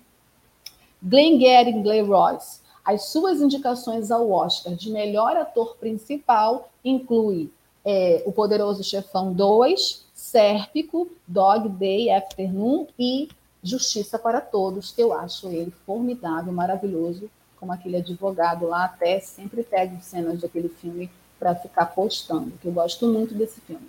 Além da sua carreira no cinema, ele tem desfrutado de uma carreira de sucesso nos palcos do teatro, né, da Broadway, ganhando os prêmios Tony, que é o Oscar da Broadway, por Dies a Tig We a Nickel, de 69, e The Basic Training of Peville Hunter, de 77. Fã de longa data do Shakespeare, ele fez a sua estreia na direção em procurando, apresentando é, os Ricardos, né? Na verdade, Look for Orisha, que é um quase documentário sobre a peça Ricardo III. Alpatino recebeu inúmeros prêmios pelo conjunto da obra durante a sua vida, incluindo um American, um do American Film Institute, e é um ator do método. O método ele é, é uma escola, né? Um método de interpretação para ator ou simplesmente um método como é conhecido e foi desenvolvido nos palcos norte-americanos, principalmente em Nova York, nas décadas de 30 e 40. Ele recebeu aulas principalmente do Lee Strasberg e do Charles Leonton, que são os caras que criaram esse método é, no Actors Studio em Nova York, que é uma escola de atores famosíssima né, nos Estados Unidos. Paul Patino nasceu em Nova York ele é filho de ítalos americanos, o Salvatore Patino e a Rose, que se divorciaram quando tinha dois anos. A sua mãe mudou-se para próximo ao zoológico do Bronx para morar com seus pais, Kate e James Gerard, que por coincidência tinham vindo de uma cidade na Sicília chamada Corleone. Olha a coincidência, gente. Seu pai, que era de San Fratello, San Fratello, na província de Messina, mudou-se para Covina, Califórnia, onde trabalhou como vendedor de seguros e gerente proprietário de restaurantes. Né? O Alpatino, nos fins da década de 60, estudou, como eu falei, no Hector's Studio, sob a supervisão do Louis Strasberg, descobrindo com isso a terapia para uma juventude deprimida e pobre, em que mal tinha dinheiro para planear o transporte para as audições. O seu talento falou mais alto, tendo ganho um Obie Award pela sua interpretação em palco do The Indian Ones The Bronx e um Tony Award por Thus in Tiger We Anilco. O seu primeiro trabalho no grande ecrã foi Mi Nathalie, em 69, mas seria em 71 com o seu trabalho em The Panic e Needle Park que o seu talento viria é, aparecer, né? tendo ganho a atenção do realizador Francis Ford Coppola, que o indicou para o Poderoso Chefão. Então, a ascensão dele veio, com certeza, com o personagem Michael Corleone, nesse filme clássico sobre a máfia. Né? Embora muitos atores consagrados pretendessem este papel, o Coppola escolheu o então relativamente desconhecido Al Pacino para o desempenhar. A sua atuação rendeu-lhe uma indicação para o Oscar de melhor ator coadjuvante e até aos finais da década de 70 ele conseguiu ainda mais quatro indicações, todas elas para melhor ator, incluindo a atuação da continuação O Poderoso Chefão 2 de 74. Na sua vida pessoal, ele, embora nunca tenha se casado, o Alpatino é pai de três filhos, a mais velha, Julie Marie, que nasceu em 89, é sua filha com a preparadora de atores, a Jen. Ele também tem filhos gêmeos, o Anton James e a filha Olivia Rose, nascida em 2001 com a atriz Beverly D'Angelo, com quem teve um relacionamento de 96 até 2003. O Patino depois teve um relacionamento com a Diane Keaton, a sua co, né, sua namorada, sua parceira nos filmes do Poderoso Chefão, durante as filmagens do Poderoso Chefão 2 tiveram um namoro lá. Ele também teve relacionamentos com a Tuesday Weed, a Jill Claybo, a Marty Kellen, a Kathleen Killan e a Linda Robbins. O Patino teve um relacionamento de 10 anos com a atriz argentina Lucila Pollack, de 2008 a 2018. Embora o casal nunca tenha se casado, a filha de Pollack, Camila Morrone, considera Al Pacino como padrasto, segundo pai. Tem uma filmografia enorme no cinema e na televisão, vários filmes, né? Os Viciados, O Poderoso Chefão, Scarface, Sérpico, O Poderoso Chefão 2, é, Dog Day Afternoon, Justiça para Todos, Evolução, See for Love, Poderoso Chefão 3, Frank e Johnny, que ele faz com a Michelle Pfeiffer, eu adoro esse filme, é, Perfume de Mulher, né, que ele ganhou o Oscar de melhor ator, vários filmes muito famosos, né, que tem, desculpa, que tem o nome de Al Pacino no elenco. O último agora foi o irlandês, né, esse último trabalho dele para Netflix. Em videogame, né, inspirado no Scarface, no teatro fez várias peças, onde ele ganhou Tony, né? É um ator reconhecidíssimo, famosíssimo, galã, né? com fãs espalhados pelo mundo todo. Acho que ele é agora bem mais velhinho já, né? Mas acho que ele era um dos galãs, né, da década de 60 e 70 do cinema, né, como astro italo-americano, inclusive é, inspiração para vários outros atores, né, italo-americanos que surgiram depois dele. Então, Al Pacino é uma lenda do cinema estadunidense, do cinema mundial, com o seu trabalho maravilhoso como Michael Corleone e outros trabalhos também maravilhosos como o Tony Montana de Scarface e também o seu personagem no filme Perfume de Mulher, que lhe rendeu um Oscar de melhor ator, em 92. Certo? Bom, com é, esse perfil maravilhoso, Alpatino, sou super fã, a gente encerra o nosso Cinema Livre dessa noite de sexta-feira, 8 de abril. Queria agradecer aos nossos apoiadores, né, que estão aqui apoiando o projeto da Web Rádio Censura Livre. Agradecemos a Daniele Bornia, Frente Ampla Suburbana, Gabriel Tolstói, Gelta Xavier, Guilherme Portela, João Paulo Ribeiro, José Eduardo Peçanha, em memória, Lohan Neves, Maria do Nascimento, Marcelo Benites, Ana Hermano, Marco Aurélio Balsa, Sandra Vargas, Thaís Rabelo e o Wendel Setúbal. Muito obrigada pelo apoio, pela colaboração de vocês. Um abraço, um beijo a todos. Obrigada por vocês ficarem até a essa hora. Estouramos todo o nosso tempo de lei hoje, né? Mas muito obrigada pela participação de vocês, pela audiência, pelos comentários. Sexta-feira que vem, eu acho que nós vamos ter reprise. Não estarei em Belém na sexta-feira que vem. Então vamos ter reprise do Cinema Livre e vamos voltar com a edição ao vivo na outra sexta-feira, certo? Não fiquem com saudades que eu vou e volto rapidinho, tá bom? Muito obrigada, beijos, cuidem-se, bom final de semana a todos e até a próxima edição ao vivo do Cinema Livre. Tchau.